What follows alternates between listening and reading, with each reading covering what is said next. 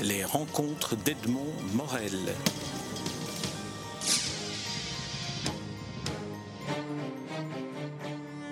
Anne Van Mal, nous nous rencontrons à l'occasion de la publication de votre premier livre, dont le titre est Trembler au passé composé euh, féminin singulier, Trembler, et c'est paru au Murmure des Soirs dans cette maison d'édition euh, liégeoise euh, dont on a déjà eu l'occasion de rencontrer plusieurs auteurs. Alors Anne Van Mal, je dis que c'est un premier livre, et en disant livre, je, ne parviens pas à le qualifier, c'est un livre hors catégorie. Alors quelle est l'histoire de l'écriture de ce livre? Alors effectivement, l'histoire de l'écriture de ce livre, c'est d'abord euh, une, aventure d'écriture euh, qui, comment dirais-je, qui s'est développée, déroulée sans le souci d'entrer ni dans le roman, ni dans le théâtre, ni dans le poème, ni dans le conte philosophique, ni dans la nouvelle langue. Euh, enfin bref, hors catégorie. Euh, le propos était, si je puis dire, d'entrer dans une démarche euh, qui serait conduite par le fil de l'écriture, absolument conduite. Et en conduisant le fil de l'écriture, euh, j'ai développé un propos que moi, je, je, considère être dans un univers poétique, on va l'appeler comme ça. Je ne le sens pas comme un long poème, je sens le fil narratif. Le fil narratif s'est imposé dans la structure même de la phrase et dans la structure générale du récit qui est, on en reparlera j'imagine, relativement fragmentée et discontinue. Alors, en, vous écoutant, je réouvre le livre sur lequel j'ai noté au fil de la lecture que j'en avais fait mes notes. Et ma première, mon premier commentaire était Le style crée les lieux. Très exactement. Le style crée les lieux. Alors, euh, vous parlez de lieux. Euh, effectivement, je, voudrais revenir au lieu et avant de parler du style. Euh, le lieu s'est imposé. en fait, c'est un lieu vaste, c'est une plage déserte, il y a des marées, il y a il y a des mouvements sur cette plage et des lumières, il y a des, sons. Et en fait, ce lieu, effectivement, il est né de l'écriture. Parce que pourquoi ce lieu-là? En, fait, c'est un désert de l'âme, on va l'appeler comme ça, et qui est soumis aux agitations, aux, variations tempétueuses de ce qui se passe à l'intérieur de l'âme dans les circonstances où se, situe le récit. Alors pour que ceux qui ne l'ont pas lu puissent euh, se rendre compte de, ce dont nous parlons, de cet objet littéraire euh, indéfini, peut-être qu'on pourrait parler des, personnages. Il y a trois personnages, un homme, une femme, qui est la narratrice, un enfant, et un quatrième qui est une sorte de fantôme, qui est l'homme d'avant. Alors qui sont ces personnages? Bien, alors le... effectivement, il y a trois personnages présents sur la plage, vous les avez cités. Euh, la femme, je commence par elle car elle est en fait le, cœur euh, du récit. C'est sur elle que s'appuie le récit et c'est elle qui tente de le formuler. Hein. Et en fait, la femme, elle est porteuse d'une douleur, une douleur euh, qui ne sera jamais réellement précisée, jamais nommée, jamais expliquée. On en donnera quelques circonstances. Il s'agirait d'un naufrage, mais ce naufrage n'est pas un naufrage au sens réaliste du terme, il s'agirait peut-être d'une rupture, en tout cas d'une sorte de pulvérisation de quelque chose dans sa vie et de quelque chose de fondamental, ce qui signifie qu'elle va se trouver dans l'état de pulvérisation. À côté d'elle se trouve un homme. Et cet homme, euh, au, début, n'est pas présent tout le temps, puis sera de plus en plus présent. Et c'est un homme qui va euh, s'adosser littéralement à la douleur de cette femme et qui va si je puis dire, lui servir à la fois de, de témoin, de, passeur, on l'appelle un passeur de plage, euh, et en même temps de buter. Il va la contredire régulièrement et il semble que la femme, si je m'avance un peu, prenne appui euh, sur cette, ce compagnonnage. Euh, il se développe une sorte de, sentiment de plus en plus important entre l'homme et la femme qu'on peut qualifier d'amour, euh, progressivement, une certaine sorte d'amour. Et puis il y a cet enfant. Alors cet enfant, il est d'une sauvagerie, d'une liberté ahurissante, il va et vient, il court dans tous les sens, et visiblement il sera indomptable, libre infiniment. Euh, cet enfant-là que signifie-t-il euh, On ne le sait pas trop. Ça va rester euh, une sorte de, mystère planant, mais en tout cas, euh, il va incarner le désordre dont on parle dans le livre, le désordre de tout, c'est-à-dire le, le va-et-vient, cette liberté qui est née d'une pulvérisation catastrophique, si je puis dire, dû aux événements externes, et il va incarner de façon fantaisiste ces mouvements qui sont à la fois des mouvements de vie et des mouvements de perte de repères. Voilà, ça c'est pour l'enfant. Alors l'homme d'avant, il est également euh, présent et celui-là va rester très euh, mystérieux, assez lointain, quoique dans la parole qui fait partie du style narratif, il va revenir comme une, sorte d'obsession. Euh, c'est-à-dire que autour de cet homme d'avant s'est jouée la scène de pulvérisation. Ça, on le sait. Donc il y a quelque chose de l'ordre du couple fondateur un homme et une femme qui s'est trouvé dans une sorte de rupture déchirante, et puis il y a un autre couple sur la plage, à moins que ce ne soit le même, nul ne le sait, euh, qui, qui, va se remobiliser vers euh, autre chose qu'une déchirure, vers le réassemblage des fragments. Alors, à moins que ce soit le même, nul ne le sait. C'est peut-être une, une, formule qu'il faudrait euh, explorer davantage parce que j'ai eu le sentiment que votre livre était aussi construit sous forme d'énigme. Il y a effectivement cette pulvérisation, comme vous l'appelez, mais le roman semble être une sorte de reconstruction. Et finalement, on pourrait se dire qu'on ne sait pas si ce qu'on lit est ce qui est rêvé, pensé, euh, ou est-ce que, euh, est que cela a eu lieu? Est-ce qu'il est que, est qu'il y a parmi ces personnages un seul d'entre eux qui soit réel? Alors effectivement, là vous touchez à, une dimension euh, tout à fait évidente de ce texte, c'est son onirisme. Donc véritablement, euh, à un moment donné dans le texte, il est dit, dans le texte, euh, dire et le vivre sont deux temps différents. Et en fait, c'est une aventure du dire, plus exactement du dire par écrit, et d'un dire qui serait une sorte de récupération, si je puis dire, revisitation d'un passé qui aurait été, euh, comme je vous ai dit, pulvérisation, et, d'un hypothétique avenir qui rêvait de mille, et une, de mille et une façons, et même le rêve de ce qui se passe maintenant. Donc effectivement, on est décalé dans un paysage euh, onirique et dans une nudité des personnages qui se, se déploie dans ce paysage onirique. Ça fait un petit peu penser, si on veut, au décalage qu'il y a dans une peinture d'André Delvaux. On a une sorte de nudité sur un décor qui semble figé et on sait qu'on est dans un rêve et en même temps ça nous parle d'une réalité. Vous avez dit une peinture d'André Delvaux en combinant ah, le cinéaste et, le peintre, mais, mais pourquoi pas en, fait, les deux, les deux sont. J'ai aux deux. C'est ce qui explique ce merveilleux lapsus.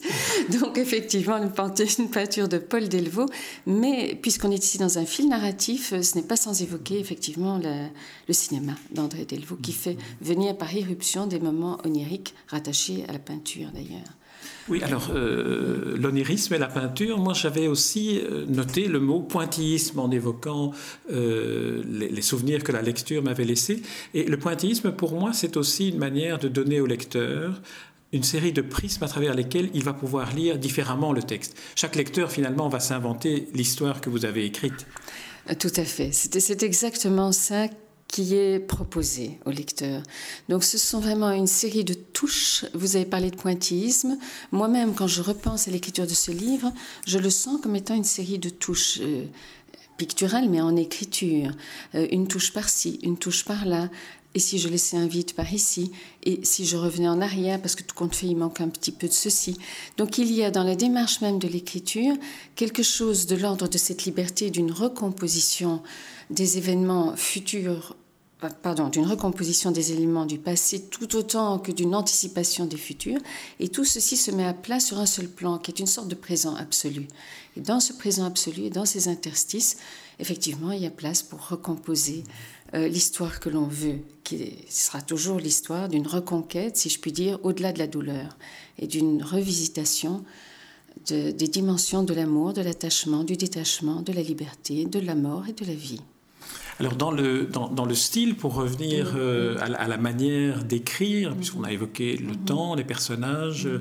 euh, l'espace, cette plage, dans, dans l'écriture, il y a aussi cette manière de procéder non seulement par touche, mais aussi ce sentiment que, que, j'ai ressenti en lisant, que chaque, chaque phrase inventait la suivante et nous faisait redéfinir d'une certaine manière celle qui avait précédé. On est sans arrêt dans un cheminement, on n'est pas dans une lecture qui nous permet d'arriver à un aboutissement. Tout à fait. Alors, quand vous dites que chaque phrase construit la précédente et, elle, comment dirais-je, découle de, la suivante, mais dans sa structure même, dans, l'agencement des mots même. Euh, j'ai le sentiment effectivement que c'est une écriture qui, qui, se donne dans une certaine nudité aussi. Il n'y a pas seulement le, le, décor ou les personnages ou, le thème même de la douleur, mais il y a comme une sorte de pulsation de l'écriture qui est à la recherche d'elle-même, en fait, qui est à la recherche de comment ça peut se dire et qui sans cesse recombine, rejoue ce qui est en jeu euh, en termes de ce qu'on appelle en général l'enjeu. Donc l'enjeu n'est en fait jamais donné dans le texte, mais chaque phrase est une tentative de l'approcher, de le construire, de le revisiter, revoir. Ce qu'il faut peut-être préciser pour ceux qui nous écoutent et qui n'ont pas lu le livre, c'est que euh, ce qu'on dit pourrait les donner à penser que c'est un livre d'une lecture euh, euh, intellectuelle ou ardue, ce qui n'est pas du tout le cas. On, est dans une forme de, de, poésie qui se construit au fil de la lecture, avec ce côté peut-être incantatoire on pourrait dire qu'une lecture à voix haute de ce livre nous en donnerait une lecture différente. Ah oui, tout à fait. Donc c'est un texte éminemment incantatoire et la lecture à voix haute euh, lui donne une pleine ampleur. Tout à l'heure, j'ai parlé du fait que ce pouvait être de l'ordre d'une théâtralité. Oui, c'est aussi de l'ordre d'une théâtralité puisque on ne l'a pas encore dit, mais il dit, elle dit, il dit, elle dit sont des scansions permanentes de ce texte. Euh, et ce texte est d'une facilité d'accès, effectivement, au niveau de la lecture. Les lecteurs que j'ai rencontrés l'ont en général lu d'une traite et sont repartis ensuite en arrière pour en relire des, fragments ou la totalité.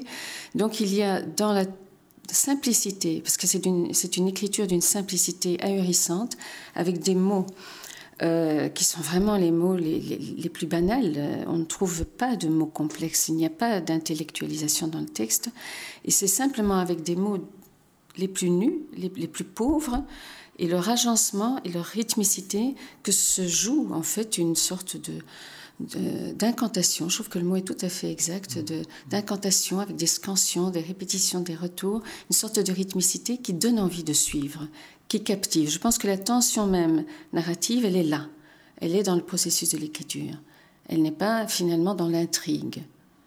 Oui, c'est vrai que euh, votre livre permet une, sorte de lecture quasi hypnotique. Euh, une fois qu'on démarre, on, tire le fil et puis on, on veut euh, ne, pas, ne, pas, le lâcher à, aucun moment. Et euh, lorsqu'on a achevé la lecture du livre, on peut se dire, euh, comme, comme, tout lecteur reconstruit, finalement réécrit le livre qu'il lit, qu'il peut se donner à penser des thèmes différents de celui de la douleur que vous avez évoqué à plusieurs reprises. Alors je vous en propose trois. le premier thème, ce serait l'amour, le deuxième, la maternité, et le troisième, la violence. Alors, on pourra en trouver d'autres, mais ces trois-là. Alors, l'amour, est-ce qu'on pourrait dire que une des transparences de cet onirisme, c'est l'amour? Absolument, c'est l'amour. Donc le point de départ, c'est un amour fracassé. Euh, l'enfant lui-même incarne cette sorte de, désolation, de course autour d'un amour qui serait reconstitué. Et progressivement, euh, on va passer de la patience à la passion, euh, donc de, l'immobilité d'une rencontre après le désastre vers, vers l'amour qui reconstruit. C'est véritablement une sorte d'ode à l'amour. Alors, vous m'avez parlé d'amour, puis de... La maternité. De maternité, effectivement, d'emblée, dès la première page, il est question de l'enfant que j'enfanterai peut-être, celui qui erre, celui qui est là. Donc déjà, on confond les temps. Est-ce que cet enfant est là? Est-ce qu'il est à enfanter? On ne le sait pas. Mais en tout cas, il est une obsession permanente et il y a un, lien d'une très grande force entre cette femme et cet enfant. Elle ne tente pas de le contenir, de l'apprivoiser, de le diriger. Elle est en émerveillement devant sa force vitale et elle est comme empêchée de, de, quitter le lieu où est l'enfant. Ça va être un des leitmotifs du livre. Est-ce que je peux quitter la plage? L'enfant si libre me suivra-t-il? L'enfant est-il capable de vivre sans que je sois là? Donc ça pose une série de questions sur effectivement le lien maternel. Et puis la troisième... C'était la violence. Ah, c'était la violence, effectivement. Euh, donc il y a une sorte de, de, violence première, mais qui est décrite avec le, avec le recul, le, recul de l'après-coup. Là on est vraiment dans après. Et dans cet après-coup, il y a une sorte de perplexité, d'abord de pétrification. Qu'est-ce que c'est que cette violence qui est capable de créer un désert euh, au cœur même de la vie? Et puis ensuite, il y a quand même une sorte de, de rêverie autour de la violence. Et si cette violence était quelque chose en fait de un pôle attractif, une sorte de, de chose qui, qui fait partie de la vie, l'un dans l'autre. Et dans la façon de se remettre en vie, et dans la façon dont les phrases sont construites, il y a de temps en temps, comme dans le décor où on parle de coups de vent, de, de, marée, de, gifles, littéralement des vagues les unes après les autres, il y a dans, dans le parcours intérieur de cette femme des accès comme de, violence et, et, de tendresse dans le moment de se relever. Donc effectivement, la violence, elle joue bien son rôle, mais de façon finalement exultante, si on va vers la fin du livre. Anne Valmal, j'aimerais qu'on revienne vers la première question que je vous ai posée sur l'histoire de l'écriture du livre. Parce qu'on on a l'impression que c'est un livre qui a été longuement mûri, sur lequel, un, peu comme pour revenir à l'image du peintre, le peintre est souvent revenu, c'est la peinture à lui, il est souvent revenu, il a pu souvent avoir des repentirs. Est-ce que c'est le cas et comment s'est déroulée l'écriture? Alors oui, c'est le fruit d'une longue euh, maturation. Hein, donc euh, c'est une évidence qu'il a fallu une sorte de rêverie préalable. Euh, qui a pris bien son temps. Et à un moment donné, euh, un temps pour le, pour le concevoir et puis un temps pour le mettre au monde, c'est pas le même temps. Donc il y a eu plus de temps de rêverie avant l'écriture que pendant l'écriture. Pendant l'écriture, il y a eu une sorte d'urgence, une sorte de précipitation qui, m'a, qui a servi le style. Donc, euh, comme s'il fallait, euh, par une, multitude de, d'accès différents, euh, se précipiter sur ce sujet-là qui était devenu d'une urgence d'écriture. Donc, on est dans l'urgence d'écriture et je pense qu'on le sent. par le côté en fait extrêmement rapide de cette écriture, alors qu'on parle d'immobilité, en tout cas intérieur. Euh, il y a des tas de mouvements vers l'extérieur, mais intérieurement, euh, la grande difficulté sera, sera d'instaurer le mouvement. Mais cette écriture, elle est produite dans une sorte d'urgence. Et ensuite, vous avez parlé des repentirs du peintre. Il y a beaucoup de travail dessus mmh. par la suite. Ça, c'est le travail de la finition. Alors, ma dernière question concerne le livre Objet. Il est paru dans cette maison d'édition Murmure des Soirs. Il est euh, orné de, de linogravure de David Gréco. Qu'est-ce qu'apporte euh, l'apparition, l'irruption, je veux dire, d'images euh, qui sont des images graphiques et qui ne sont plus des images nées de l'écriture? Alors ce que ça apporte, je pense d'abord, ce sont les lecteurs qui, qui, pourraient le dire. Ce que ça m'a apporté moi, mmh. ce qui est au moment de la conception du livre, ça m'est apparu euh, dans, dans l'après-coup de l'écriture, l'écriture ayant été posée jusqu'au bout, euh, il m'a semblé que, euh, comment dirais-je, je connaissais l'œuvre de David Gréco, qui est un jeune artiste toulousain, euh, qui a travaillé dans beaucoup de régions du monde, et j'en connaissais la capacité vibratoire. Et en fait, je suis allée vers lui spontanément en lui disant, tu as travaillé sur la vibration, est-ce que tu peux me montrer quelque chose? Et Éventuellement, on pourrait, on pourrait se rencontrer et voir si ça ne fait pas écho entre le texte et et lui m'a dit, j'ai une série qui est véritablement appelée Vibration. Et quand je l'ai vue, ça a été immédiat. Donc c'était une, une intuition immédiate, c'est qu'il y avait dans ces gravures-là à la fois une sorte de, de rigueur qui est celle euh, de la construction de tout euh, univers poétique. Il y a beaucoup de rigueur dans la poésie. On ne fait pas ce qu'on veut, même quand elle semble libre. Et il y avait aussi une, une, succession de propositions vibratoires dans un noir strict et un blanc strict qui m'ont beaucoup plu. Et donc j'ai souhaité que ce soit des respirations dans le texte. C'est lui qui a choisi la, séquence et je les ai disposées euh, moi-même là où je pensais que ça faisait sens par rapport au texte. Voilà. Anne Van Mal, je vous remercie pour cet entretien et puis pour ce livre dont je rappelle le titre et que je recommande à chacun de ceux qui nous écoutent de, lire, de se plonger dans cette euh, lecture hypnotique euh, à laquelle vous nous invitez avec ce, livre dont le titre est Tremblé et qui paraît dans la maison d'édition Murmure des Soirs. Merci Anne Van Mal. Merci beaucoup. Les rencontres d'Edmond Morel.